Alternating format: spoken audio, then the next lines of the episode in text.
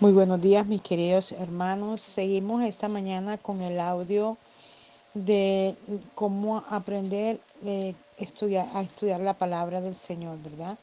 Ayer hablábamos sobre varias reglas a seguir y dimos cuatro reglas. Hoy vamos a continuar con la quinta regla. Y la quinta regla dice, es necesario la oración. Si clamares a la inteligencia y a la prudencia eres tu voz, no podemos entender la Biblia con nuestro propio entendimiento. Durante nuestro estudio debemos buscar cuidadosamente la ayuda del Espíritu Santo. Solo Él puede quitar el velo de nuestra mente.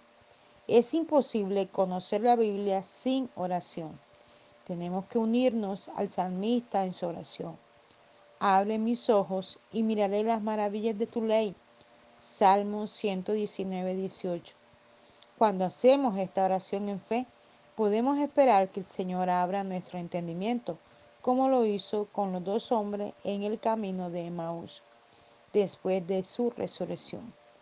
Entonces le fueron abiertos los ojos y le reconocieron y se decían el uno al otro, ¿no ardía nuestro corazón en nosotros cuando, cuando nos abría las escrituras? Lucas capítulo 24, versículo del 31 al 32. Y también ocurrió así con Lidia, la vendedora de púrpura.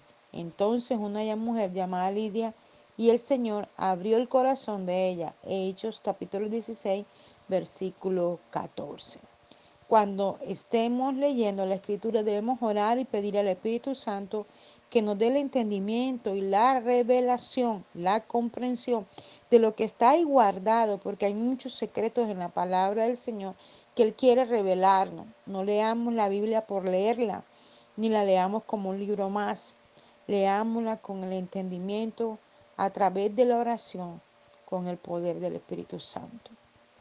Sexta regla, buscarla como si fuera plata. Sí, como la plata la buscares.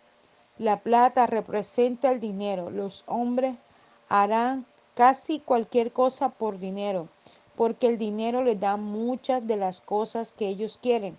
La Biblia dice, y el dinero sirve para todo. Eclesiastés capítulo 10, versículo 19. Los hombres trabajan por el sueldo, pero hay algo de mucho más valor que la plata de este mundo. David dijo, las palabras de Jehová son palabras limpias, como plata refinada en horno de tierra, purificada siete veces. Salmo 12, 6. Así como un hombre se disciplina para trabajar duro a fin de conseguir una parte de los bienes de este mundo, el cristiano debe prepararse para la seria disciplina de estudiar la Biblia, acompañado de una oración seria. Es necesaria una seriedad en el propósito, concentración de esfuerzo y resolución de mente y corazón. Mire qué hermoso cómo compara el estudio de la palabra con el dinero y que ciertamente cada uno de nosotros nos esforzamos para trabajar en cada área que eh, nos capacitaron, ¿verdad? En cada cosa que sabemos hacer para obtener el dinero que necesitamos para eh, las cosas que requerimos en casa, en nosotros mismos. Entonces, él compara esto que si haces el esfuerzo de trabajar para tu sustento, pues también hagas el esfuerzo para estudiar la palabra. Con e, ese mismo esfuerzo con que trabajas para conseguir el sustento, estudias la palabra para conseguir la revelación, conseguir todo lo que Dios nos quiere dar. Eh, regla número 7, búsqueda de un tesoro. Y la escudriñarás como a tesoro. La palabra escudriñar es equivalente a cavar. Una traducción, la búlgata, o sea, está refiriéndose a la, a la traducción de la Biblia búlgata, dice excavar. Los tesoros de la palabra de Dios los encuentra aquel que se entrega con diligencia a excavarlo. Qué hermoso. el que va a encontrar los tesoros de la Biblia es el que se, em, se interesa en escudriñar las escrituras, Por eso él dice en uno de los eh, evangelios, eh, eh, escudriñar las escrituras, porque en ella os parece que tenéis la vida eterna. En la escritura usted va a encontrar la respuesta a todas las necesidades. Nosotros muchas veces oramos, pero no leemos la Biblia y estamos como incompletos. Cuando hacemos los dos pasos podemos comprender lo que Dios tiene para nosotros. Y sigue diciendo, tenemos que usar la misma incesante energía con que los hombres cavan para encontrar tesoros en nuestra búsqueda de las riquezas de la palabra. La perseverancia del buscador tras las riquezas materiales a menudo pone en evidencia al buscador de riquezas espirituales. Este asunto de la búsqueda es importante. Jesús dijo, escudriñar las escrituras, Juan capítulo 5, versículo 39. Aquel que busca seriamente una riqueza espiritual puede esperar los siguientes resultados de su estudio. Número uno, entendimiento. Entonces entenderás el temor de Jehová. Nuestro corazón se llenará de asombro y alabanza y recibiremos las cosas que son del Espíritu de Dios. Primera de Corintios capítulo 2 versículo 14. Segundo, recibirás conocimiento y hallarás el conocimiento de Dios. Proverbios capítulo 2, versículo 5. El estudio serio nos dará más que tan solo los hechos de la Biblia. Aprenderemos a conocer a Dios. La personalidad divina, infinita e insondable se revelará a sí mismo. Conoceremos la palabra viva cuando entendemos la revelación que nos ha sido dada en la palabra escrita. Juan 14, 26 dice, Mas el consolador, el Espíritu Santo, a quien el Padre enviará en mi nombre, Él os enseñará todas las cosas y os recordará todo lo que os he dicho. Aleluya. El Espíritu Santo nos va a enseñar y también nos va a recordar. Cuando tú tienes una necesidad de algo y vienes a la presencia de Dios, Él te recuerda la palabra y la, y la palabra se te vuelve un arma de guerra para poder orar con sabiduría.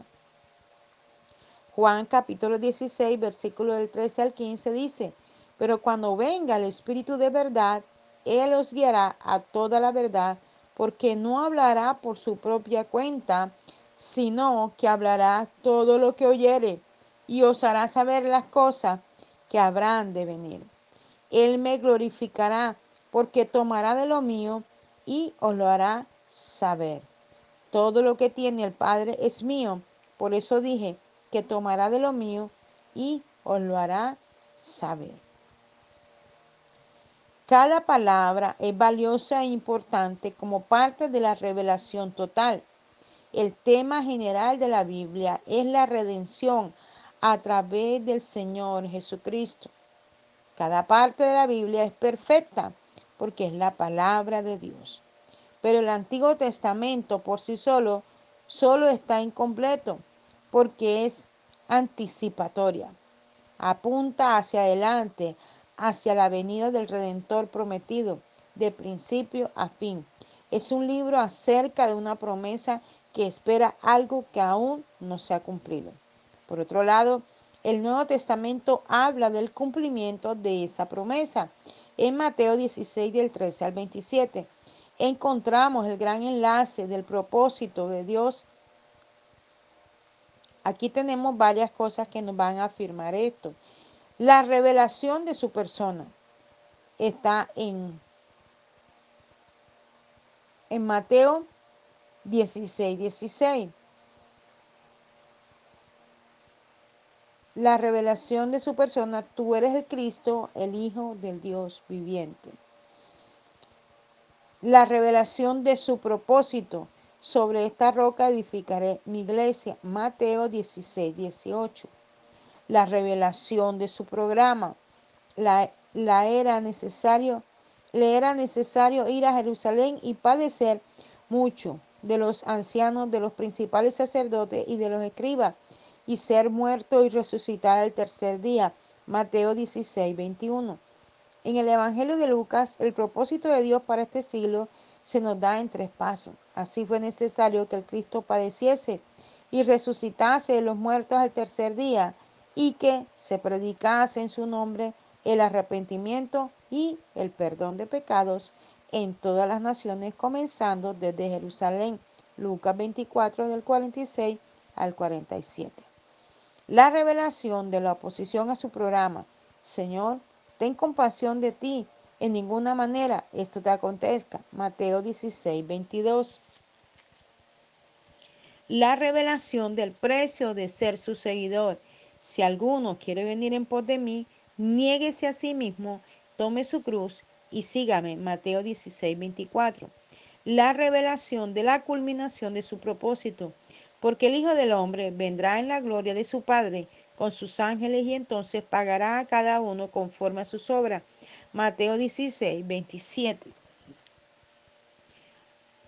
Hay ideas muy profundas que desafían incluso a las mentes más brillantes y aluden a los mejores pensadores.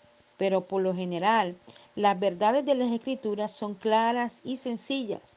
Satanás quiere hacernos creer que es muy difícil para la persona común y corriente entender la Biblia. Cualquiera que se aferre a la palabra está libre del temor de no verse capaz de entenderla, porque el entendimiento y la iluminación no está en nosotros, sino en el Señor. Gloria a Dios.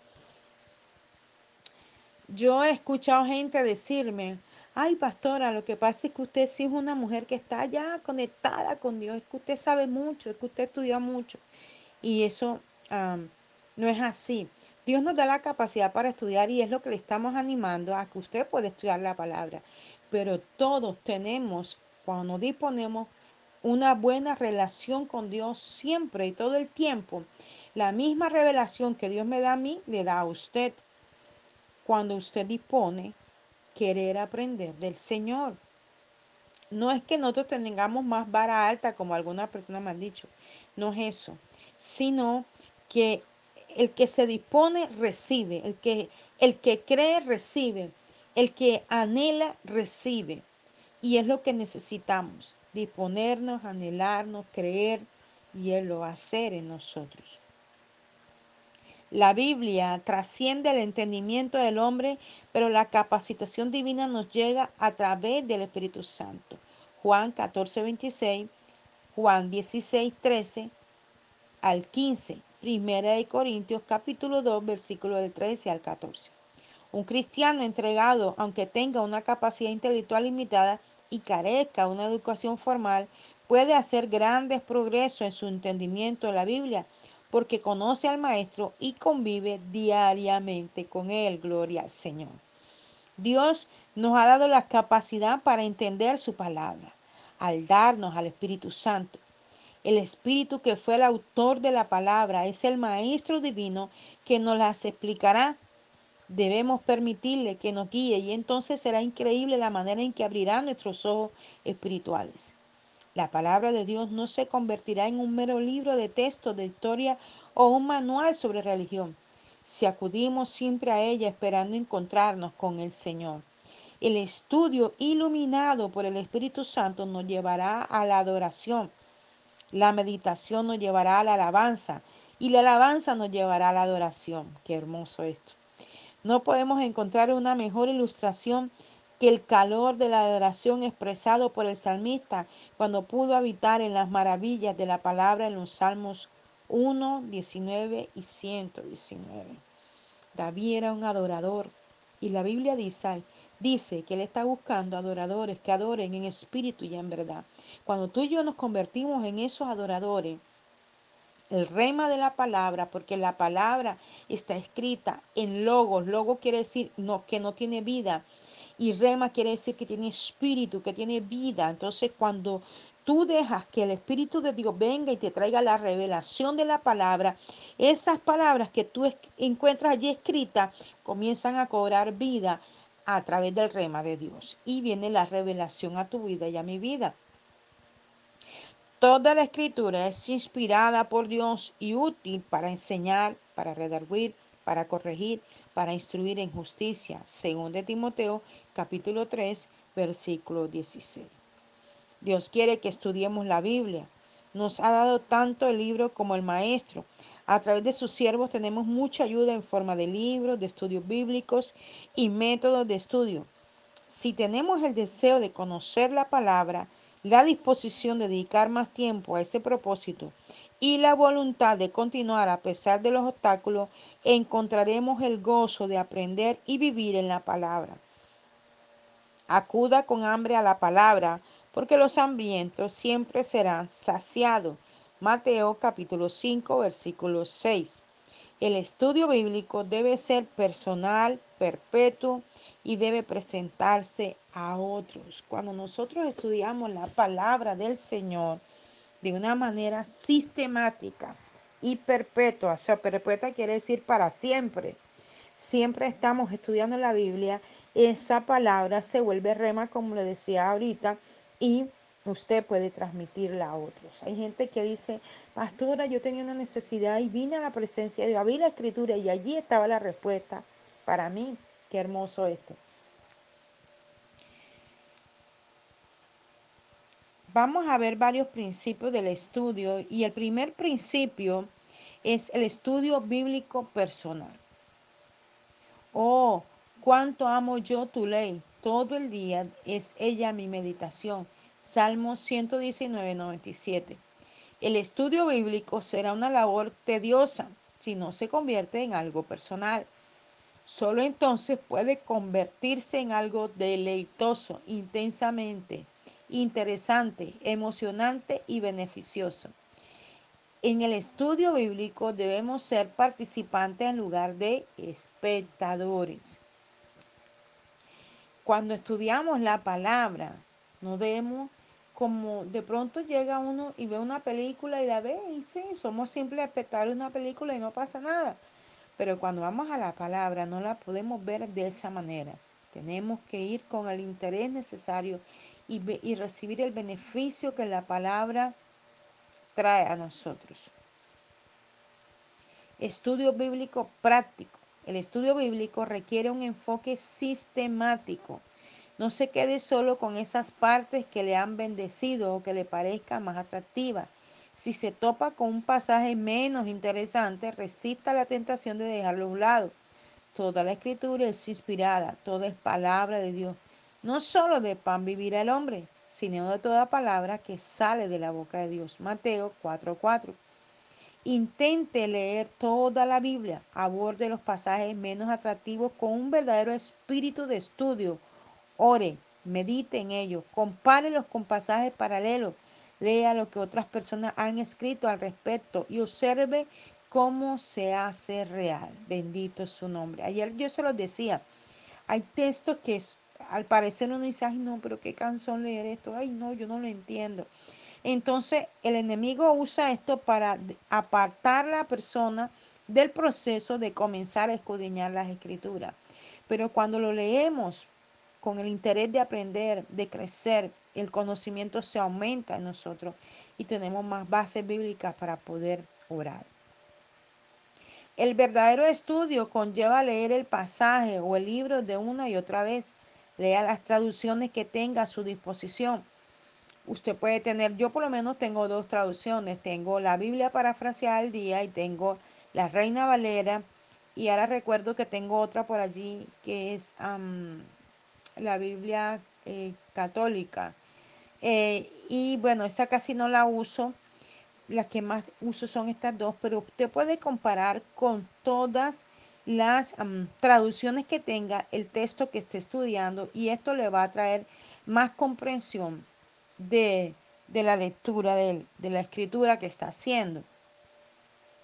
El verdadero estudio conlleva leer el pasaje o el libro una y otra vez. Lea las traducciones que tenga a su disposición. Tome notas para posteriores estudios. Guarde sus observaciones como si le ocurriera a usted, sea o no significativa. Escriba sus ideas, pues le servirán para estimular el pensamiento y la concentración. Descubrimos lo poco que sabemos cuando intentamos escribirlo. Use una Biblia de estudio que pueda marcar. Marcar su Biblia le ayudará a que su lectura sea más concreta. Intente subrayar los pasajes que tengan un significado especial para usted. Anote en los márgenes los pensamientos que el Espíritu haga cobrar vida. Un estudio eficaz de la Biblia conlleva hacer las siguientes preguntas secuenciales. Número uno, observación. ¿Qué dice el pasaje o el contenido de él? Número dos, interpretación. ¿Qué significa? Número tres, aplicación. ¿Cómo me afectaría a mí? O sea, hay que dar estos tres pasos cuando estemos leyendo la escritura. Observar detenidamente, por eso no podemos leer corriendo, sino ir haciendo las pausas, los puntos, los comas. Todo esto es muy importante porque cuando usted lee como debe leer, teniendo en cuenta toda la, este, todas las puntuaciones ortográficas, podrá entender con mayor claridad la palabra y le dará la interpretación indicada y correcta que necesita en ese momento para usted y lo aplicará en la necesidad que tiene, cómo me afecta, cómo me beneficia este texto bíblico a mi vida. Al intentar aplicar la palabra de Dios a su vida, siga preguntando, ¿qué me dice esto? ¿Qué aplicación personal le puedo dar? ¿Qué me dice en el día de hoy? ¿Qué aplicación personal relevante me puede traer esta palabra? ¿Qué voy a hacer al respecto? Acción personal inmediata sobre la palabra. Señor siempre nos va a revelar algo que hay que cambiar en nosotros. Nuestra manera de andar, pensar, actuar, dirigirnos a los demás, dirigirnos a nosotros mismos, dirigirnos hacia Dios. Entonces, cuando la palabra trae la revelación, inmediatamente venimos y pedimos perdón, nos arrepentimos de corazón y cambiamos en esa área. Es necesario observar cuidadosamente lo que dice realmente el pasaje antes de interpretarlo y luego aplicar las verdades de forma personal. Encontramos un enfoque simple y práctico para estudiar en 2 Timoteo 3:16, así como Juan 3:16 nos da el versículo central de la Biblia sobre cómo hacernos cristianos. 2 Timoteo 3:16 es un versículo importante sobre cómo crecer como cristianos. Cualquier pasaje en la Biblia, un versículo, un capítulo o un libro, es la palabra de Dios y es útil de cuatro formas. Obsérvela. Primero, doctrina. La Biblia presenta un sistema de verdades que contienen todo el conocimiento de Dios, el hombre y el universo esenciales para el crecimiento espiritual. Busque las enseñanzas de cada pasaje. Segundo, convicción. La convicción bíblica nos hace sentir profundamente hasta qué punto nos hemos desviado de la pauta divina. La palabra trae convicción de pecado y ella nos muestra la condición que tenemos y que tenemos que apartarnos de eso. Tercero, corrección.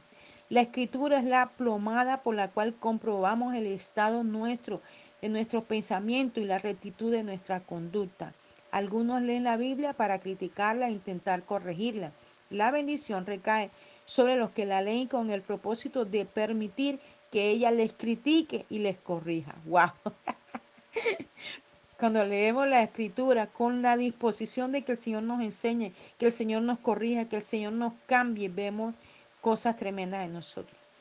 Y cuarto, la instrucción en justicia. instrucción bíblica aplica las lecciones aprendidas en el pasaje a nuestra vida personal. Al comparar nuestro carácter y conducta con los preceptos bíblicos, entramos en el aspecto práctico del estudio bíblico. La instrucción solo es eficaz hasta el grado en el que conseguimos aplicarla. Gloria al Señor. Eh, vamos a dejar hasta aquí porque sé que esto le va a ayudar muchísimo y usted va a tomar más interés en querer saber más y vamos a continuar haciéndolo porque quiero este, contarle que no solamente me sirve para enseñarle, sino que me sirve para sustentar y aumentar más mi conocimiento. Que el Señor les bendiga rica y abundantemente y espero que esto que estamos haciendo pueda ser de mucha bendición para usted y para otros que también puede compartir este audio si ha sido bendición para usted con otras personas. Les habló la apóstol Daniel Rentería desde el altar de Mensajeros de la Cruz de Cristo, Barranquilla, Colombia. Un abrazo fuerte en la distancia. Dios le bendiga.